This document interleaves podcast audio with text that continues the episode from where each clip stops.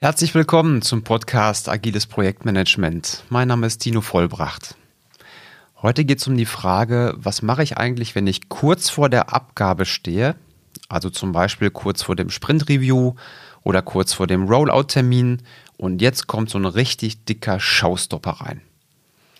Und nun frage ich vier unterschiedliche Personen, wie wir das Problem lösen können und dann erhalte ich vier unterschiedliche Lösungsvorschläge.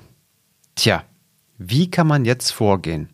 Ich würde sagen, erstmal Ruhe bewahren, Musik ab und dann gibt's gleich die Antwort. Bis gleich.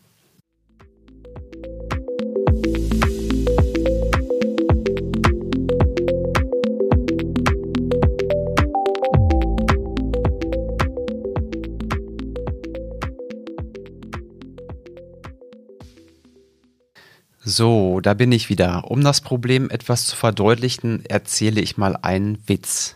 Ein Microsoft-Witz. Und zwar, vier Microsoft-Leute fahren im Auto, als plötzlich ein Reifen platzt. Der Programmierer? Mist. Also dann, lasst uns alle aussteigen und den Reifen wechseln. Jetzt der Mann von der Hotline? Ach was, wir rufen einfach den ADAC an. Der soll den Reifen wechseln. Der Systemanalytiker? Nein. Wir machen einfach alle Türen auf und wieder zu, dann funktioniert's schon wieder. Der PR-Leiter, Ruhe bewahren. Wir fahren jetzt einfach ganz normal weiter, es wird schon keiner was bemerken. Okay, so richtig lustig war der Witz jetzt nicht, ich weiß, aber zwei Dinge sind interessant dabei. Und zwar, erstens, wenn man ganz unterschiedliche Lösungsmöglichkeiten haben möchte dann braucht man auch ganz unterschiedliche Sichtweisen. Das heißt, unterschiedliche Rollen. Hätte man vier Entwickler gefragt, hätte man häufiger die gleiche Antwort gehört, die gleiche Lösung. Und so haben wir vier unterschiedliche Lösungsmöglichkeiten. Das ist super. Und das bringt mich aber jetzt auch zum zweiten Punkt. Und zwar, wie geht man denn jetzt als Projektleiter oder als Product Owner damit um, wenn man nicht nur eine Möglichkeit hat, dann ist ja einfach zu entscheiden, was man tut.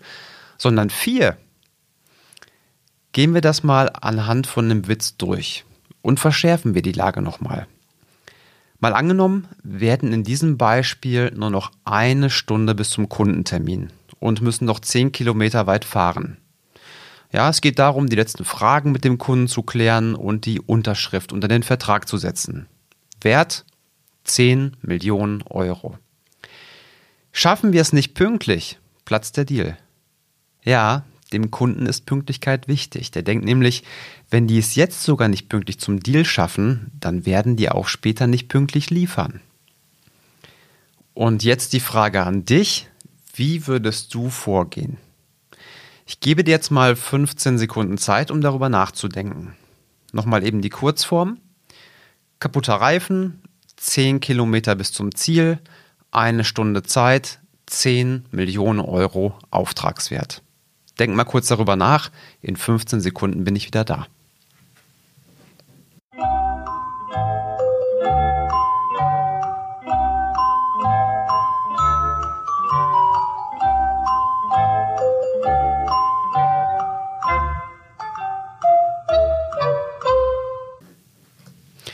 So, da bin ich wieder ich habe diesen Witz mehreren Leuten gestellt und dann auch die Frage gestellt, nur mal angenommen, du wärst jetzt der Projektleiter, was würdest du in dieser Lage machen?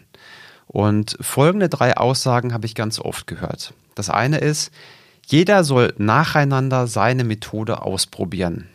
Oder ich habe gehört, wir stimmen ab. Oder auch alle helfen, den Reifen zu wechseln. Und was mir dabei aufgefallen ist, dass ganz häufig versucht wird, eine Lösung auszuprobieren und wenn das nicht geklappt hat, dann die nächste Lösung auszuprobieren. Ich beschreibe mal, wie ich das Problem sehe und vorgehen würde, um das Risiko einer Niederlage, um das statistisch zu senken, ja, oder positiv ausgedrückt, die Wahrscheinlichkeit, dass wir den Deal bekommen, die zu erhöhen. Als erstes, wir haben zwar bereits vier Meinungen gehört und jetzt wirst du wahrscheinlich denken, ey, mein Problem ist nicht, dass wir zu wenig Meinungen oder Lösungen haben, sondern zu viel. Hm, ich würde trotzdem an dieser Stelle den Lösungsraum nochmal erweitern, weil nur weil jeder eine Lösung gesagt hat, heißt das nicht, dass dort schon die beste Lösung vorhanden ist. Ja? Deswegen würde ich nachfragen, nur mal angenommen, die Lösungen würden alle nicht greifen, die wir jetzt gerade gehört haben. Und wir hätten keine Beschränkungen außer Zeit. Was könnten wir noch tun? Ja, und damit erhält jeder nochmal die Möglichkeit, eine weitere Lösung vorzubringen. Vielleicht kommt er dann zum Beispiel raus, ähm, wir machen den Warnblinker an und rufen ein Taxi. Oder der PRler joggt hin, kommt dann pünktlich und hält den Kunden zum Beispiel mit Kaffee etwas hin und Smalltalk. Und die anderen kommen dann 20 Minuten später zu Fuß. Ja, okay. Jetzt geht es darum, wie kommen wir zur Entscheidung? Und hier würde ich in die Runde fragen, wer ist für Vorschlag 1? Wer ist für Vorschlag 2? Wer ist für Vorschlag 3? Und wer ist für 4? Und der Vorschlag mit den meisten Zustimmungen, der gewinnt. Nein, um Gottes Willen. So eine wichtige Entscheidung, die überlasse ich nicht dem Zufall, sondern die moderiere ich durch Fragen geschickt so aus, dass im Kopf bei allen anderen eine priorisierte Liste entsteht mit Mitigationsmaßnahmen. So, mit dieser Methode kommt man auch später gar nicht in das Problem, wenn es um das Entscheiden geht, weil ich meine, es gibt so viele verschiedene Möglichkeiten. Der Projektleiter kann entscheiden, dann sind die anderen vielleicht sauer. Es gibt einen Mehrheitsentscheid oder es entscheidet der mit der höchsten Fachkompetenz. Ja? Ich würde es anders lösen und zwar mit dieser Art von Ausmoderation. Und jetzt ist die Frage, wie funktioniert das? Ich würde ich würde im Beisein von allen anderen folgende Fragen stellen. Erstens, wie lange dauert deine Maßnahme? Das heißt, wie lange dauert es zum Beispiel, die Türen auf und zu zu machen? Dann ist die Antwort wahrscheinlich 30 Sekunden. Wie lange dauert es, bis der ADAC kommt? Ah, würde ich mal schätzen, 20 bis 45 Minuten. Wie lange dauert es, einen Reifen zu wechseln? Wahrscheinlich auch ähnlich, 20 bis 45 Minuten. Ja, das ist die Zeit. Dann würde ich als zweites fragen, welche Abhängigkeiten haben wir? Der ADAC zum Beispiel, der ist eine externe Abhängigkeit. Ich habe keine Ahnung, wann der kommt. Ja, das heißt, mit der ADAC-Lösung können wir Pünktlichkeit nicht wirklich sicherstellen. Und darum geht es ja im Projektmanagement. Ich möchte so viele Planungen wie möglich absichern damit ich eine möglichst hohe Planungssicherheit habe. Das ist das Thema Zeit. Dann die, die dritte Frage, wie hoch ist die Wahrscheinlichkeit, dass die Lösung auch funktioniert? Oder negativ formuliert, wie hoch ist das Risiko, dass wir irgendwo dran scheitern werden? Gehen wir es ganz kurz durch. Beim ADAC liegt die Erfolgswahrscheinlichkeit bestimmt bei 98, 99 Prozent, würde ich schätzen. Also entweder werden die mir das Rad wechseln oder die werden das Auto verladen, aber dass da irgendwas passiert, der hat Werkzeug vergessen und kommt nur mit seinem Auto, hm, ich würde sagen 99 Prozent. Das Rad selbst wechseln, das würde ich eher bei 80 Prozent einsortieren. Es kann sein, dass das Ersatzrad fehlt. Es kann sein, dass das Werkzeug fehlt. Also von daher eine kleinere Erfolgswahrscheinlichkeit. Dann als nächstes, als vierten Punkt, die Kosten. Wie teuer ist diese Lösungsmöglichkeit? Okay, in unserem Fall absolut vernachlässigbar, weil egal welche Lösung kostet garantiert nicht mehr als 100 Euro. Selbst das Taxi für 10 Kilometer, ich glaube mit 100 Euro ist man da gut bedient. So, jetzt kommt noch eine fünfte Bonusfrage, sehr interessant und zwar, wie können wir das Risiko eines Scheiterns minimieren? Und hier ist die Antwort aus meiner Sicht, indem wir alle unterschiedlichen Lösungen parallel ausprobieren. Ja, wir müssen dabei nur aufpassen, dass wir uns nicht selbst in die Quere kommen, wenn wir die verschiedenen Lösungen parallel ausprobieren. Das heißt, wenn zum Beispiel drei Personen Richtung Kunde joggen und einer Richtung Anrufsäule in die andere Richtung, um den ADAC anzurufen, dann ist das eher kontraproduktiv.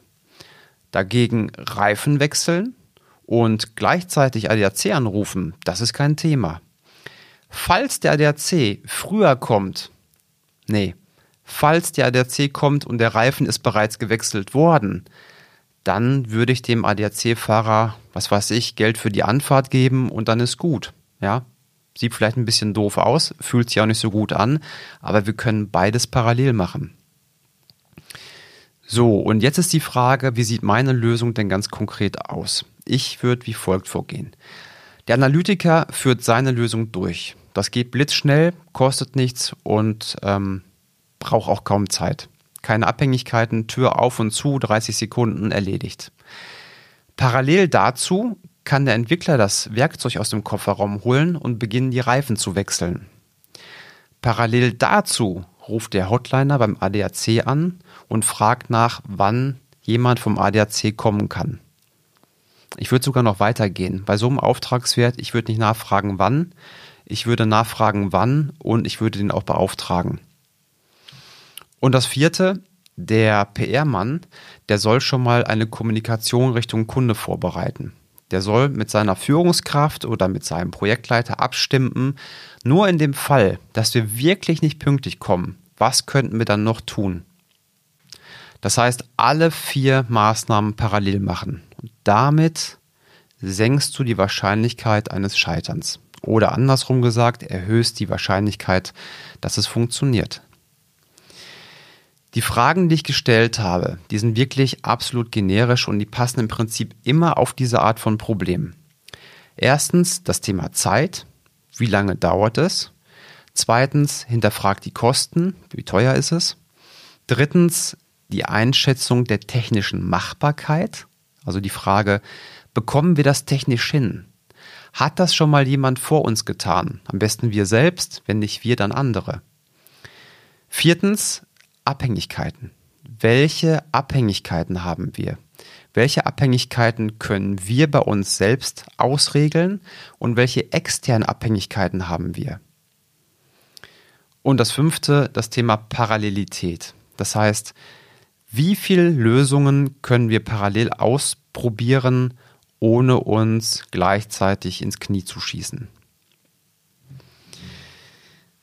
So, das war mal meine Herangehensweise an so ein Problem, dass man nicht nur die Lösung oder dass man nicht nur jede Lösung nach und nach ausprobiert, weil man dadurch Zeit verliert, sondern dass man versucht, so viele Lösungsmöglichkeiten wie möglich parallel durchzuführen, ohne dass man sich selbst den Lösungsweg irgendwo verbaut. Wenn dir die Folge gefallen hat, würde ich mich total freuen, wenn du mir eine Podcast-Bewertung hinterlässt bei Spotify oder bei iTunes. Das dauert für dich wahrscheinlich weniger als 30 Sekunden, aber mich motiviert das total, weitere spannende Inhalte zu produzieren. Ansonsten würde ich sagen, bis dahin, mach's gut und bis zur nächsten Folge.